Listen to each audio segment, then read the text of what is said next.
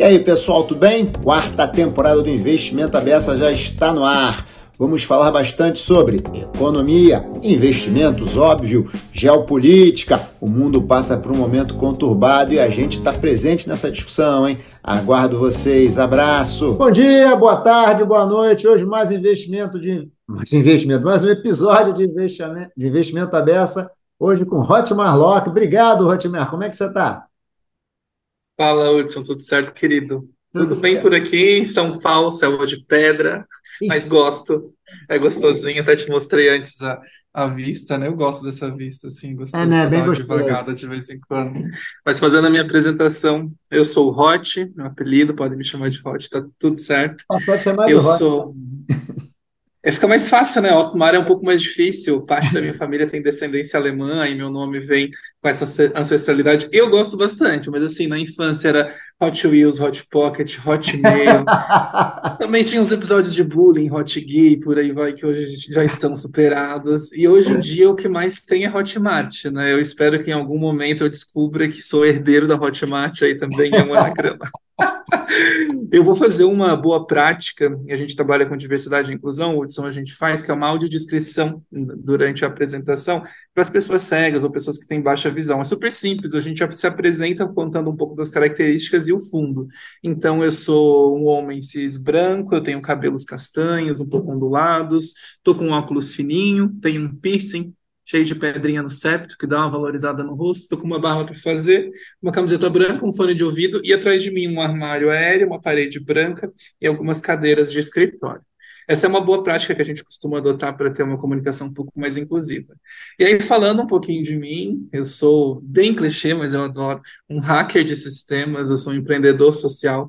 Eu acredito muito na tecnologia, agora que a gente está aí com, com o lançamento de Pantera Negra 2, e por que eu estou falando isso? Porque eu acredito muito na tecnologia no cenário Wakanda. Então, a gente vale lembrar que a tecnologia é uma ferramenta, né? E a gente tem um objetivo por trás dela na forma na qual a gente vai usar, e pode ser muito mais Wakanda, ou seja, em comunidade, em prol do coletivo, em harmonia com a natureza, do que Black Mirror, que é o pior do ser humano com o melhor da tecnologia. Dentro desse cenário, eu sou um dos cofundadores da Nós Somos. Nós somos uma startup de impacto social a gente começou lá no final de 2018 enquanto um movimento, um coletivo. Durante 2018 teve uma forte onda de violência à comunidade LGBT é, durante a ascensão do, do atual presidente Bolsonaro e a gente, nesse cenário, ficou muito incrédulo com toda a situação e, e trouxemos a, o, questionamento, né? Por que não é, termos a tecnologia aliada? O projeto foi crescendo, a gente começou a se entender enquanto uma startup, porque do, das reuniões de cocriação do coletivo, a gente compreendeu que podia usar a ferramenta da tecnologia em prol da comunidade e analisando um pouco mais dentro aí do, do, do, mercado, a gente compreendeu que era uma forma escalonada dentro de uma tecnologia na construção de um marketplace. Então, de um coletivo, a gente passou para uma startup de impacto social, levando em consideração essa frente. Com o crescimento do negócio, a gente adotou, adotou é boa, a gente construiu a vertical de diversidade e inclusão da nossa consultoria. Então, hoje nós somos atende aí seus clientes principalmente relacionado à diversidade e inclusão, tecnologia e comunicação. Temos clientes como Whirlpool, iFood, L'Oréal, Nubank, CVC, uma galera na qual a gente vem ajudando a adotar políticas mais inclusivas, e o, a nossa tecnologia, né, que foi motivo do nascimento, a gente chama ela de mapa LGBTI, a gente conta hoje com quase 20 mil pessoas usuárias, e a gente está com, com um projeto muito bacana, inclusive um spoiler aqui, que vai estar tá rodando já já, tem, tem um projeto lindo com essa tecnologia junto com a Ambev, a gente está com uma ação nacional agora para a Copa, deixando aí no radar. O nome é Bar de Respeito, então Opa, então podem dar uma procuradinha. Atenção. Tem coisa interessante aí. E o que, que a gente fez? A gente envelopou essa tecnologia. O que, que é essa tecnologia? Ela aproxima os lugares. eu estou querendo fazer para você. O que é essa tecnologia? Vai, explica aí. Fala, fala, cria ali o suspense, ah. né? ah, tem um ponto importante antes. Mas Ansiedade. É suspense ainda, é o suspense sobre o suspense. É sobre isso. Só deixar um pontinho, hein? A minha ansiedade, de vez em quando, ela aparece. Então, eu começo a falar sem parar. Então, qualquer coisa você fala, Hot, um pouquinho mais devagar, tá falando muito rápido. Só dando esse lembrete aqui. Ok.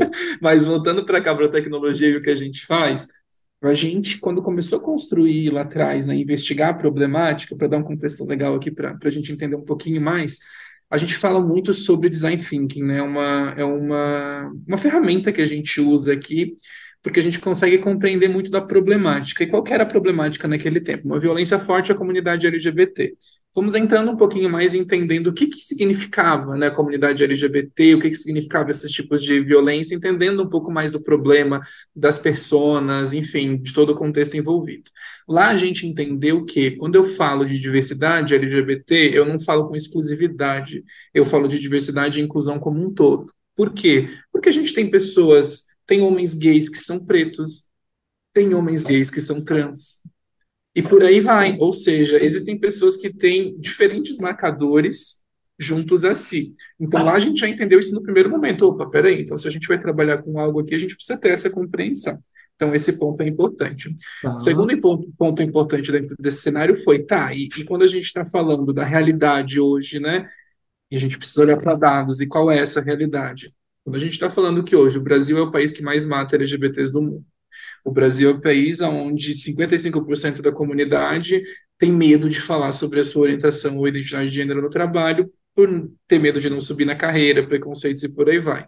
Uma comunidade que 35% já sofreu algum tipo de discriminação no trabalho. Quando a gente fala de comunidade trans, a expectativa de vida da comunidade trans é de 35 anos. Caramba! 90%, 90% da comunidade trans faz programa. E aqui a gente não está qualificando num cenário de julgamento o ato de fazer programa. Fui numa palestra da Monja Cohen que ela falou algo sensacional. Ela disse assim: a prostituição existe enquanto o sexo dentro da sociedade ainda é um tabu.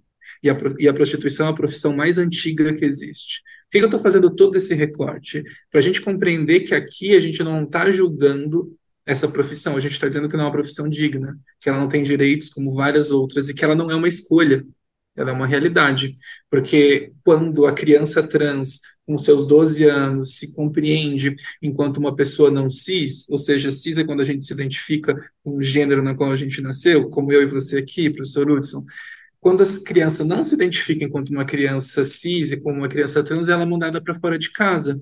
Isso a gente está falando de uma geração, a realidade tem mudado, né? A gente sabe que ainda tem muito, mas tem mudado. Agora a gente está dizendo minha que. geração, imagina... esse era o padrão. Você é bem mais novo do que eu. Na minha geração, isso era padrão. Ou o cara, você ou veja, se esconde ou ele é expulso. Né? Na minha geração. Exatamente. E aí você veja, professor, a gente está falando que uma criança de 12 anos que não corresponde a um padrão de sociedade é expulsa de dentro de casa. Para onde essa criança vai? Quando a gente fala de pessoas trans, pessoas travestis, onde é que a gente está acostumado a vê-las? Na prostituição e na rua. Quando a gente vê como atendente de farmácia, quando a gente vê no mercado, quando a gente vê num restaurante. A nossa percepção hoje é justamente outra. E aí, por que, estou trazendo esse recorte? Para a gente compreender os dados e os diferentes lugares que as pessoas LGBTs têm na sociedade, porque daí a gente consegue compreender que falar de comunidade e trazer para a tecnologia, que é o que a gente está conversando aqui, precisa de um cuidado interessante, porque você não fala de um jeito, você fala de vários, com várias dessas características. O que, que a gente fez nesse cenário? A gente compreendeu, então lá no início a gente já entendeu que a tecnologia funcionaria diferente para uma pessoa LGBT branca e uma pessoa preta, por conta do contexto, e a gente vai falar um pouquinho mais aqui sobre diversidade e inclusão, e eu abro um pouquinho mais da, desses conceitos gerais, e a gente trouxe a ideia de um MAPS amigável. Então, a, a, o que a gente pensou... Um mapa mesmo, é isso? Um mapa, isso, um MAPS, um mapa amigável. E, e o que, que a gente pensou, né? Você não consegue é, não é sobre mudar a realidade sem olhar como ela é. Então a gente precisa olhar para a realidade como ela é. A gente tem a tecnologia como ferramenta, a gente tá. tem os dados em relação ao que acontece com a comunidade LGBT, e a gente quer com essas duas coisas conseguir entender. Eu só vou dizer para você que eu não entendi, não entendi o que é tecnologia ainda, mas eu estou aguardando. tá eu estou no ponto e estou chegando aqui, hein? Então vamos lá, ó. Entender primeiro quem são as pessoas e o problema social por trás. Entramos e trouxe alguns dados aqui em relação à comunidade LGBT. Falando maps das diferentes comunidades, diferentes pessoas, tá bom?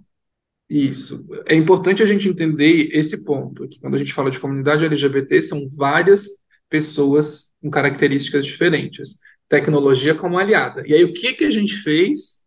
A gente organizou os dados dessa comunidade aqui. Que dados que a gente organizou em relação a como essas pessoas se sentem nos lugares? Por quê? Porque a gente olhou para a realidade. Qual que é a realidade quando a gente traz um cenário um pouco mais capitalista e a gente vai olhar o Google Maps, por exemplo? Ninguém gosta de estar mal avaliado ou mal avaliada no Google Maps. Então, o que, que a gente pensou? Tecnologia é ferramenta.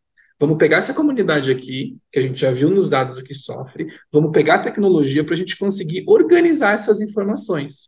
O que, que a gente vai fazer com essas informações? A gente vai condensar no mapa.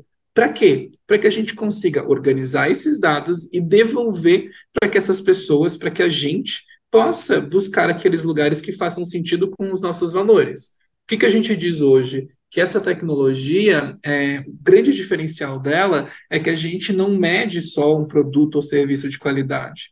A gente mede os valores de quem oferta. Então, a gente está falando de um Maps, onde o modelo de negócios é um marketplace, que o que a gente faz é aproximar a comunidade dos lugares amigáveis, e aí a gente vem com o Ambev agora, nesse projeto novo, Ambev é uma das nossas principais clientes, que o que a gente está fazendo foi, a gente envelopou esse mapa LGBTI, a gente trouxe ele para dentro da realidade de segmento do varejo da Ambev, enquanto seus pontos de venda de distribuidores, e a gente chamou de Bar de Respeito, construímos uma campanha muito linda aí a nível nacional e estamos levando para oito capitais. O que, que a gente está fazendo ali? São duas coisas. Uma, incentivando com que as pessoas usem cada vez mais essa ferramenta para avaliar os seus lugares, para que a gente consiga aumentar a nossa base. Então, a gente está hoje com quase 20 mil pessoas usuárias e a nossa meta é chegar pelo menos em 60 mil até o final do ano com essa nossa campanha. E o segundo momento, que é muito interessante, e aí eu já vou abrir um pouquinho para a próxima pauta aqui que a gente tende a conversar, que é diversidade e negócio. A gente olhou para o negócio da Ambev.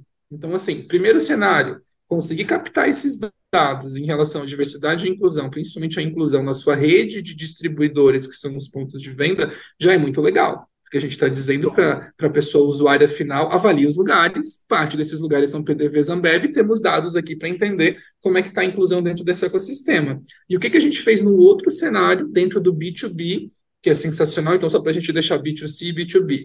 B2C, a pessoa consumidora final, então quem usa esse nosso Maps, esse nosso bar de respeito que a gente está chamando. E B2B é quem faz parte por trás dele, Ambev, enquanto uma cliente, e os seus pontos de venda aliados. O que, que a gente fez? A gente criou o perfil do estabelecimento na plataforma. E o grande diferencial é que esse perfil de estabelecimento ele tem um curso uma jornada de treinamento inclusiva para o seu estabelecimento e para as pessoas funcionárias que trabalham lá, para a brigada. Dentro desse cenário, olha que interessante diversidade de negócio aí, hein? Dentro desse cenário, o que, que a gente está fazendo pra, com o Ambev? A gente está ajudando de uma forma escalonada com a tecnologia a tornar os seus distribuidores mais inclusivos. A gente está medindo a diversidade desses distribuidores e a gente está entendendo também o quanto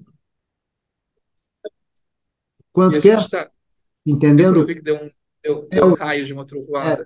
É, deu para entender o quanto, aí não deu para entender depois. Deu para entender o quanto, cortou.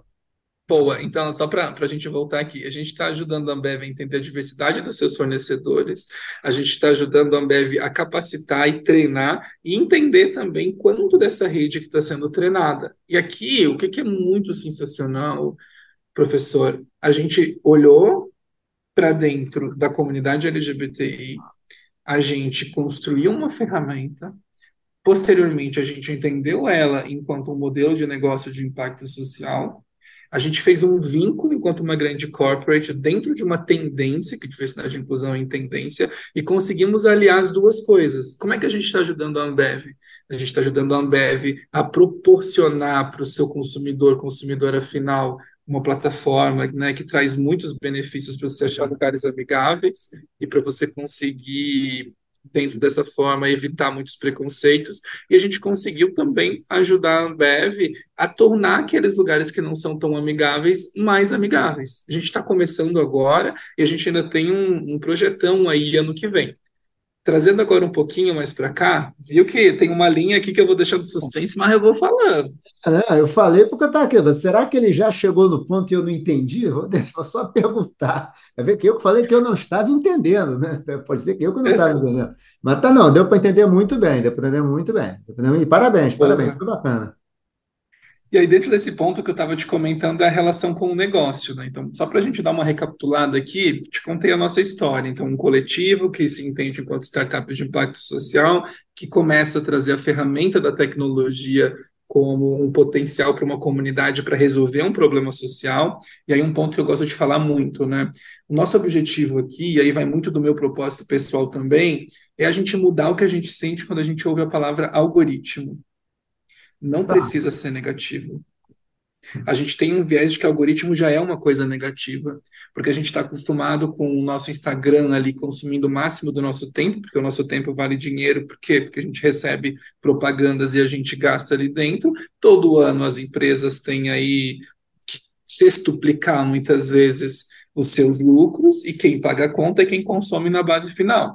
Só que não precisa ser dessa forma exclusiva. Se a gente consegue construir um, um, modelo de negócios focado em impacto social, a gente ainda é um negócio, mas a gente leva em consideração o impacto que a gente está construindo. Então, a ferramenta ela pode ser muito mais para ajudar a gente a se organizar, para nos trazer padrões que façam sentido e servir de fato para um coletivo, não só com interesse para um topo, né, para uma ponta específica. Dentro desse cenário, a gente entende, então, a tecnologia como um grande produto, a consultoria de diversidade e inclusão e comunicação. Falei um pouquinho aqui em relação à Ambev, né, que é um grande case nosso, e que vocês podem procurar aí, que está rodando também agora, acabou de começar essa campanha. E tudo isso para a gente começar a compreender outras duas palavras que eu gosto de trazer de forma sinônima: diversidade, negócio. Então me diga aí por que, que diversidade é importante para o negócio.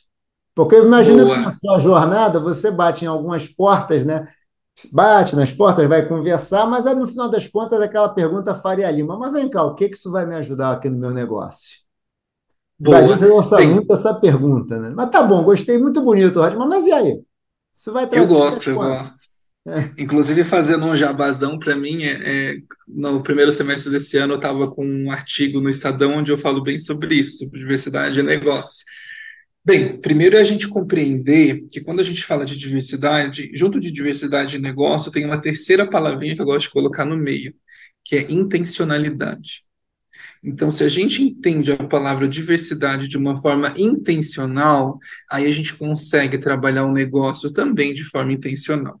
E aí, para isso, a gente precisa, antes de abordar especificadamente o conceito de diversidade de negócio, eu vou voltar um pouquinho para a gente compreender primeiro a palavra diversidade.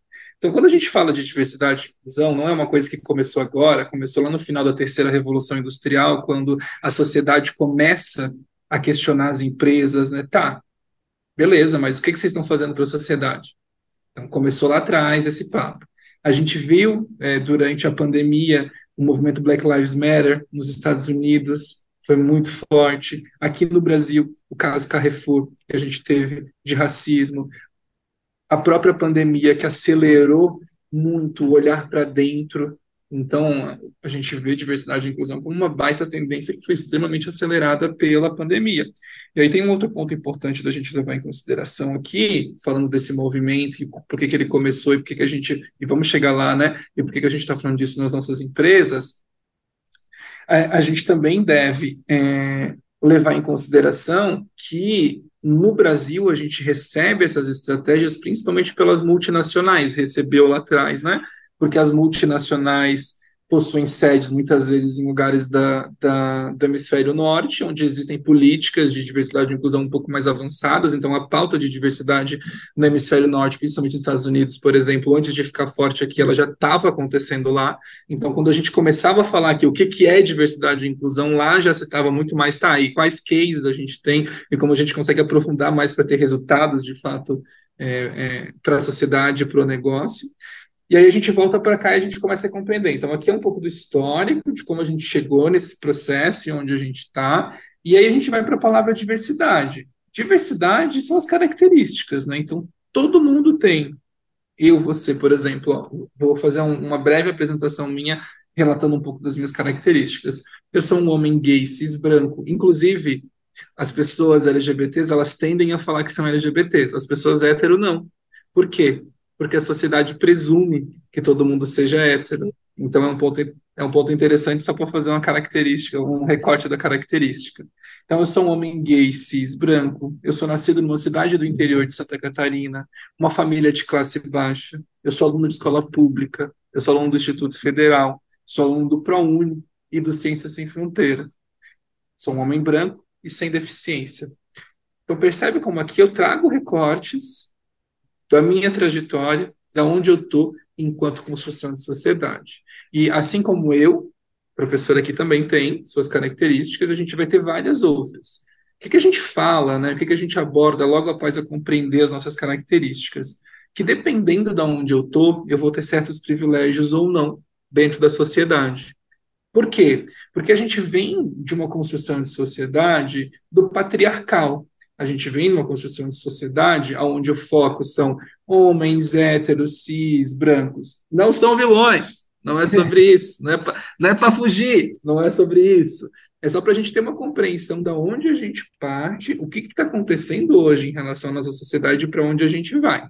Então, quando a gente compreende as nossas características, a gente entende que a gente tem alguns privilégios. Vou te dar um meu. Branco. Sim. Sou um homem branco. Outro, sou um homem sem deficiência.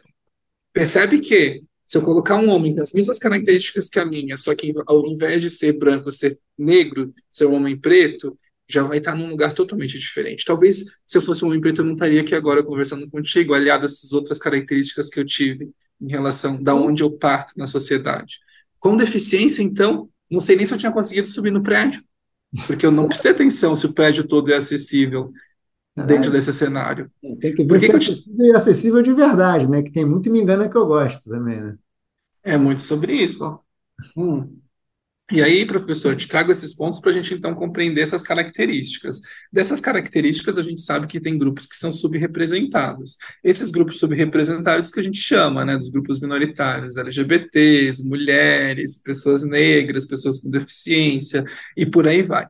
Então, quando a gente compreende isso, a gente sabe que a nossa posição dentro da sociedade ela está num lugar que vai ter seus privilégios em algum momento ou não em algum outro. Essa é uma informação importante. Beleza. Com isso, qual que está a conexão com o negócio? Bem, se eu tomo compreensão e consciência de onde eu parto, eu entendo que pessoas partem de lugares diferentes. E isso vai acontecer dentro da nossa empresa. Por isso que meritocracia é uma falácia nesse sentido. Quando a gente fala que meritocracia é uma falácia, a gente não está falando que a pessoa é, é, deve ganhar não por mérito dela. Não é isso. Não estamos falando sobre desempenho, não estamos falando sobre isso. A gente está falando sobre acesso. Quando a gente vai olhar para dentro de uma organização e a gente vai ver que geralmente a maioria são homens, brancos, sem deficiências, hétero, volto a dizer, não tem nada a ver com vilão. Tem a ver com a gente olhar o todo daquela organização e a gente também é, se questionar. Então, as pessoas que trabalham recolhendo lixo na rua, que a maioria lá são pessoas pretas, são homens pretos. E a relação que a gente tem de entrada nesses dois lugares. Aí a gente percebe que, dependendo do lugar onde eu estou na sociedade, as oportunidades para mim vão ser de um jeito ou vão ser de outro. É. Então, levando em consideração esse ponto, a gente não parte do mesmo lugar, por conta das nossas características. Por isso que se fala muito na palavra equidade. Tem até alguns gráficos super interessantes, mas a equidade é com, tem um gráfico que eu gosto bastante, que é um muro, e aí tem um, um menino que ele é alto, e ele está olhando o jogo acontecendo depois do muro, porque ele consegue ver. Tem um menino que é mais baixo que não consegue. Aí alguém vem e coloca uma pilha ali de livros, e aí ele consegue ver também, no lado de lá. Isso é equidade, entender que partimos de lugares diferentes, ou seja, quando a gente parte de lugares diferentes, a oportunidade ela precisa ser também diferente. Esse é um ponto importante. E aí, por que, que eu estou falando tudo isso? Porque se a gente entende as nossas características, o nosso lugar dentro da sociedade, a gente começa a compreender a diversidade de forma intencional. Então, eu me olho. E aí, quando eu me olho, eu começo a compreender certas coisas que eu não sabia. Eu sei mais do que eu não sabia, ou seja, sei o que não sei e o que nem sei que não sei.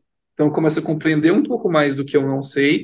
Dentro desse cenário, eu começo a perceber que existem realidades diferentes da minha e começo a compreender que 87% da população pertence a grupos subrepresentados. É Dentro é desse cenário, pertencem a grupos minoritários. Ok, tá bom. A gente também tem diversas outras coisas que a gente não falou aqui, né? Característica regional, social e por aí vai. E aí, quando eu começo a entrar no negócio, voltamos para o ponto que eu te falava, de onde começou a diversidade e inclusão lá no final da terceira revolução industrial, quando as pessoas, a sociedade começou a perguntar, tá, e o que, que as empresas estão fazendo? E aí a gente traz o cenário das empresas e a gente questiona, tá, e quem está acessando essas oportunidades? E por que só um grupo? E por que, que a gente tem hoje 90% das lideranças homem branco, cis, hétero, 50 mais, quando a gente tem 18% dessa população na sociedade. Volto a dizer, não é sobre vilões, é sobre analisar o contexto e as oportunidades. Se a gente está numa sociedade capitalista e a gente compreende que a economia direciona para onde o mundo está indo, a gente está dizendo que essa característica de pessoas homogênea, esses 90%, estão dizendo para onde o mundo está indo. Por isso a gente abre oportunidades para outras lideranças diversas. E aqui a gente começa a conectar com o nosso negócio. Quando a gente traz diversidade como uma tendência de mercado, quando a gente fala tendência, a gente não está falando que é um achismo, né? Porque tendência é baseada em dados de uma progressão que se vê nos últimos anos e para onde estamos caminhando. Hoje a gente já sabe que não é mais se, é quando. E quando a gente fala que o mercado muda muito rápido, a gente leva em consideração que quanto mais esse quando demorar, um pouco mais para trás eu fico. E aí eu começo a falar do negócio agora em três pilares que eu gosto muito. A própria economia, então a gente vê aí Nasdaq pedindo diversidade no board, investidores pedindo diversidade para poder investir nos negócios, empresas do agro estão buscando a gente. Eu sou From Roça, meu pai trabalha direto no agro, então para mim isso foi um choque quando empresas do agro começaram a me buscar. Imagina aí um homem gay de uma, um menino gay de uma cidade do interior então, para mim, isso foi muito chocante. Outro ponto, tem um colega meu que é líder de SD numa empresa que comentou aqui numa reunião com o principal cliente fora do Brasil, essa empresa de renome nacional, o cliente perguntou para ele, vagas afirmativas é, são crime no Brasil? Aí ele disse não, para ele e para os sócios né, que estavam na reunião. Ele disse, não, então, então eu não estou entendendo os indicadores de diversidade de vocês. Por que, que eles são tão baixos? A gente não vai aceitar isso cliente ah, principal, ou um dos principais clientes trazendo. Então, aqui, ó, um dos três pilares que eu comentei, economia. É muito interessante da gente levar em consideração. Segundo, marca empregadora. A gente já sabe hoje que muito mais as pessoas buscam as empresas do que o contrário. Tecnologia, a gente sabe que menos da metade de pessoas formadas Aliás, precisamos de o dobro de pessoas formadas para conseguir suprir as demandas de mercado. Então, quando a gente fala de marca empregadora, a diversidade e inclusão é um ponto importantíssimo que perpassa a organização como um todo. E, e, e, gente, quando a gente fala de cultura inclusiva, não é só o que eu falo, é o que eu faço.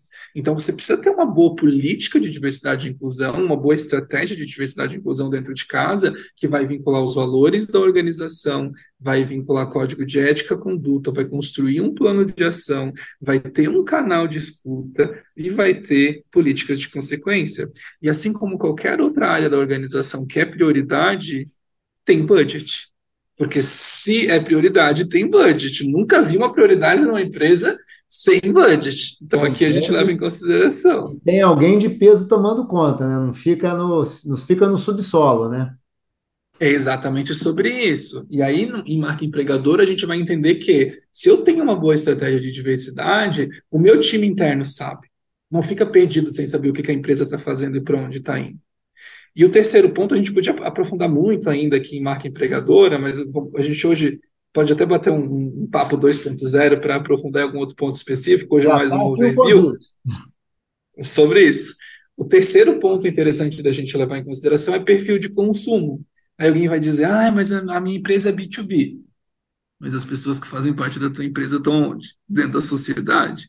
Big Brother desse ano era só você ligar qualquer propaganda que você ia ver uma montoeira de diversidade. É porque é bonitinho? Não é porque os dados mostram que propagandas culturalmente relevantes vendem 1,5 mais, que a comunidade LGBT 50% prefere pagar mais caro se tiver aliado aos seus valores, a mesma coisa com diversidade racial. Então a gente vai olhar para relatórios de tendência como WGSN, Rock Content por aí vai, a gente vê que diversidade e inclusão é uma tendência que tem tudo para ficar vinculada ao futuro do trabalho, vinculada totalmente à inovação então, quando a gente fala de diversidade e inclusão, e por, isso eu trouxe a palavra intencional, professor, é eu compreender ela enquanto uma ferramenta, eu coloco ela do ladinho da inovação.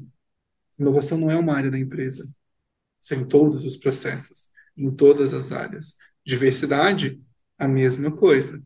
Aí aqui a gente tem esse vínculo, né? Então, fazendo um overviewzão aqui do que a gente falou até agora, dentro do que é diversidade, eu me compreendo enquanto eu, porque eu faço parte desse coletivo, uma empresa é um conjunto de pessoas que fazem, então eu, enquanto indivíduo singular, vou dar um exemplo. É, qualquer homem branco cis hétero que está vendo a gente aqui, que não é vilão, eu trago uma, uma provocação, né? Se a gente entende que hoje é 90% que a gente tende a descer, quem será que vai continuar? Será que são aqueles que compreendem o que é diversidade e inclusão, o que é liderança inclusiva, para que se mantenha dentro de algo que funcione, diverso, é, com uma boa organização com um coletivo? Aqui é um ponto interessante. Então, eu compreendo a diversidade, sei quem sou eu na fila do pão, sei quais são as minhas características, sei que a gente tem preconceito, a gente tem preconceito, a gente tem vários preconceitos, tem vários vieses, mas a gente não deve justificar viés. É a nossa responsabilidade com a gente mesmo, dentro desse cenário. Compreendo que tem outras pessoas de outras realidades dentro da sociedade, dentro desse cenário, num coletivo, é, é, levando para o organizacional, levando para o corporativo aqui, compreendo que a minha organização está em algum lugar dentro da sociedade, a forma que ela se organiza e a diversidade que ela traz para casa e as ações que ela que ela constrói não vai refletir só no negócio, mas na sociedade como um todo. Compreendo que quando eu entendo o tema da diversidade dessa forma intencional, eu posso vincular o negócio. E a primeira pergunta que a gente faz quando vai falar de diversidade no negócio é por que a minha empresa está falando de diversidade?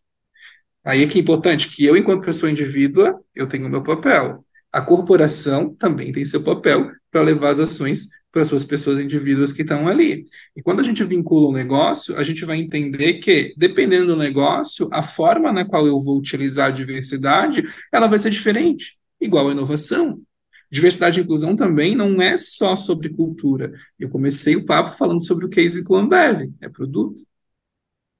Então, dentro desse cenário, Dentro desse cenário, a gente compreende. Se é um tema super novo, professor, se eu compreendo de forma intencional e eu trago a perspectiva do negócio, eu já sei que não é mais é ser, é quando, e que a gente tem tendências e caminhando nesse cenário, eu tenho um campo bom para trabalhar inovação e diversidade, permear por dentro da minha organização com as minhas pessoas colaboradoras, entender a oportunidade que conecte ao meu negócio, e dessa forma eu estou fazendo o walk the talk.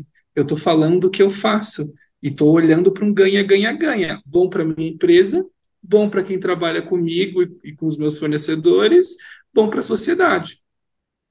Me diga uma coisa, Ratman.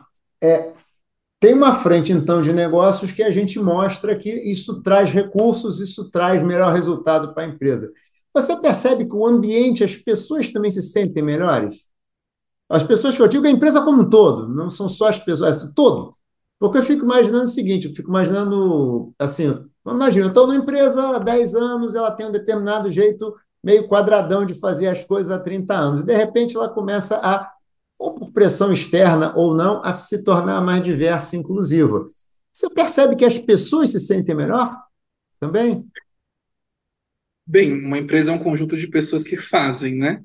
Então, qualquer mudança, a gente está falando para essas pessoas. Eu gosto muito de pensar que um planejamento estratégico é um storytelling, é uma história sendo contada. Quando bem contada, cada um, cada uma sabe qual o seu papel, qual o seu objetivo com um todo. Se cada um, cada uma dessas pessoas, com suas características diversas, se sentem pertencentes, eu vou, eu vou parar em um outro dado, que é do Google Aristóteles, que diz que senso de pertencimento é um dos principais itens de equipe de alta performance.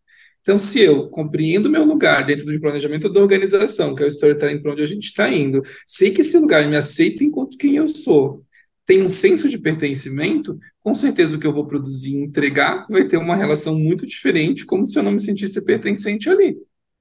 Então, olha o vínculo direto com o negócio. Na verdade, na verdade, é, é, produto, é cultura organizacional, também cria mais engajamento e motivação. É interessante. Rosmar, a gente está caminhando para o fim, mas eu queria te fazer uma pergunta. Você sabe, a gente tem sempre esse bate-papo aqui que não, não pode passar muito de por 50 minutos. É? Então, a gente está caminhando para o fim. Por que, que a questão de diversidade ganhou um momento agora? Por que agora? É. Olha, eu poderia ser um pouco filosófico e conceitual e dizer porque a gente só tem o presente. Aliás, o futuro e o passado só acontecem no presente. Agora, eu acredito que é um reflexo de uma construção social que não vem de agora, né? Vem lá do final da, da terceira revolução industrial, vem dessa relação de sociedade que a gente vem construindo cada vez mais. Agora, para mim, o principal é esse assunto ele traz muita consciência. Então ele traz cada vez mais consciência. A gente vê pessoas pretas que não se reconhecem enquanto pessoas pretas, a gente vê questões sociais em relação a marcadores de pessoas é, LGBTs que não se reconheciam e não compreendiam certos formatos do que acontecia. E a gente está caminhando para um mundo mais inclusivo. Com certeza a pandemia, os movimentos sociais, Black Lives Matter, caso Carrefour, trouxe essa perspectiva que estava muito velada muito debaixo dos panos. Então, a gente está num momento onde a sociedade vive essas questões enquanto zeitgeist, ou seja, enquanto consciente, inconsciente, coletivo. E dentro desse cenário vai refletir em todos os lugares né, que, que fazem parte da sociedade, e o corporativo, a economia é uma delas. É, na verdade, a empresa faz parte do ambiente, né? não é algo externo no ambiente, né? ela faz parte do ambiente. Mas, mas para terminar, última pergunta. E futuro? Você está animado você acha que é de. É, aquela pergunta meio chavão já. Assim como o ESG, né? a gente está falando muito do, da, do Szinho do, S, do, do ESG. É, o que, que você acha de tendência? É irreversível, sim. Em que passo você acha que a gente está andando? Em que passo você acha Pô, eu... que andaremos, na verdade? Bem, é, quando a gente fala de diversidade e inclusão, a gente fala de consciência. Quando a gente fala de consciência, não tem como voltar atrás, né? Então, o que eu não sabia, que eu não sabia, agora eu sei que eu não sei, eu já não fico mais sem saber. Então, a gente está caminhando dentro desse cenário, então a gente não volta atrás nesse sentido. E eu acho que para prever o futuro, um, um, um bom jeito de fazer é olhar para o passado, porque a história é cíclica, né? Então, quando eu digo isso, eu volto para dados, né? Para a gente não ficar Obviamente que ler dado também a gente vai partir de uma hipótese. É, agora, 300 anos atrás, as pessoas não eram alfabetizadas. Até 1969, as mulheres precisavam de assinatura do marido para poderem trabalhar. E o marido podia simplesmente chegar lá e dizer: Não, está arrumando a casa direito, não quero mais que ela trabalhe. Para as poucas que trabalhavam. Até 1994, a homossexualidade era tida como doença. É, não tenho certeza se 94, mas ali, 93, 95, por ali. A pauta trans ainda tem questões que são consideradas enquanto doença, que estão sendo revistas, muitas coisas sendo revistas. Por que, que eu trago esses dados? É perceptível que existe uma evolução. Tem muita coisa para a gente fazer, mas é perceptível que há uma evolução. E assim como a natureza, a gente vem e vai. Qualquer matinho que sobe, árvore, animal, a gente também faz parte da natureza, a gente também vem e vai. E a nossa vida aqui, a nossa geração nesse momento, não é a única terão várias pela frente. Então, se a gente sai um pouquinho desse nosso ego tão momentâneo e presente enquanto donos, donas, dones do mundo, e a gente compreende que a história é muito maior do que o que a gente está vivendo agora, a gente olha essa escala e a gente compreende que a gente está aqui sim com muitos dados positivos. Essa aqui é uma utopia para onde a gente está indo, se a gente for né, analisar para o futuro muitas questões que precisam, mas uma realidade que a gente vivencia. Só que tem muita coisa para fazer. Então, o que eu gosto de pensar é, é a minha forma é, eu tenho a utopia, ou seja, para onde eu quero caminhar, e a realidade, que eu só olho para a realidade e eu vejo os espaçozinhos onde dá para a gente colocar. Dentro desse cenário, eu foco nos resultados positivos e olho muito para o meu processo gostoso no que eu preciso mudar ainda. Então, assim, tem muita coisa para fazer? Tem. Vamos valorizar o que foi feito. Vamos olhar para essa evolução, porque isso nos dá mais força para ver resultados que fazem sentido. E ainda vai ter muito pela frente. Mas muito já foi feito, né? Essa é a verdade, né? Essa é a verdade. Hotmar, a gente tem que acabar, a gente tem um horário aqui, infelizmente, mas tem uma frase sobre civilização que eu gosto. Civilização é que nem um prédio. Depois que você subiu para um outro andar, você não consegue mais descer, você não consegue mais conviver com as coisas que você percebe que não dá. Não consegue mais conviver. Você não desce mais para o andar de baixo civilizatório, porque não dá. Tem valores novos, crenças novas, coisas que você não consegue mais conviver. Né? Então, acho que é muito disso mesmo. Já tem muito para subir, mas já subimos bastante, né? Eu acho, né? Hotmar, é sobre isso. Queria te agradecer muitíssimo. Tá? Uma pena que a gente tenha que terminar o episódio. É, são curtos, né? O mundo está muito rápido hoje em dia, não pode demorar muito. Episódio muito longo, ninguém vê. Muito obrigado, muito obrigado mesmo, tá? Já fica com o convite para um próximo aqui para a gente conversar um pouco mais profundamente sobre alguns assuntos. Eu queria agradecer muito de coração, tá? Querido, eu que agradeço, obrigado a oportunidade, professor. Quem quiser aí buscar no LinkedIn para as fofocas corporativas ou no Instagram, que a gente comenta um pouco mais da vida nômade que eu estou conhecendo o Brasil, fica o convite também. Muito obrigado pela oportunidade teremos mais aí para a gente alongar o papo. Tá bom, então. Obrigado, Hotmar. Obrigado a todos que nos assistem. Um grande abraço a todos. Boa tarde. Tchau, tchau.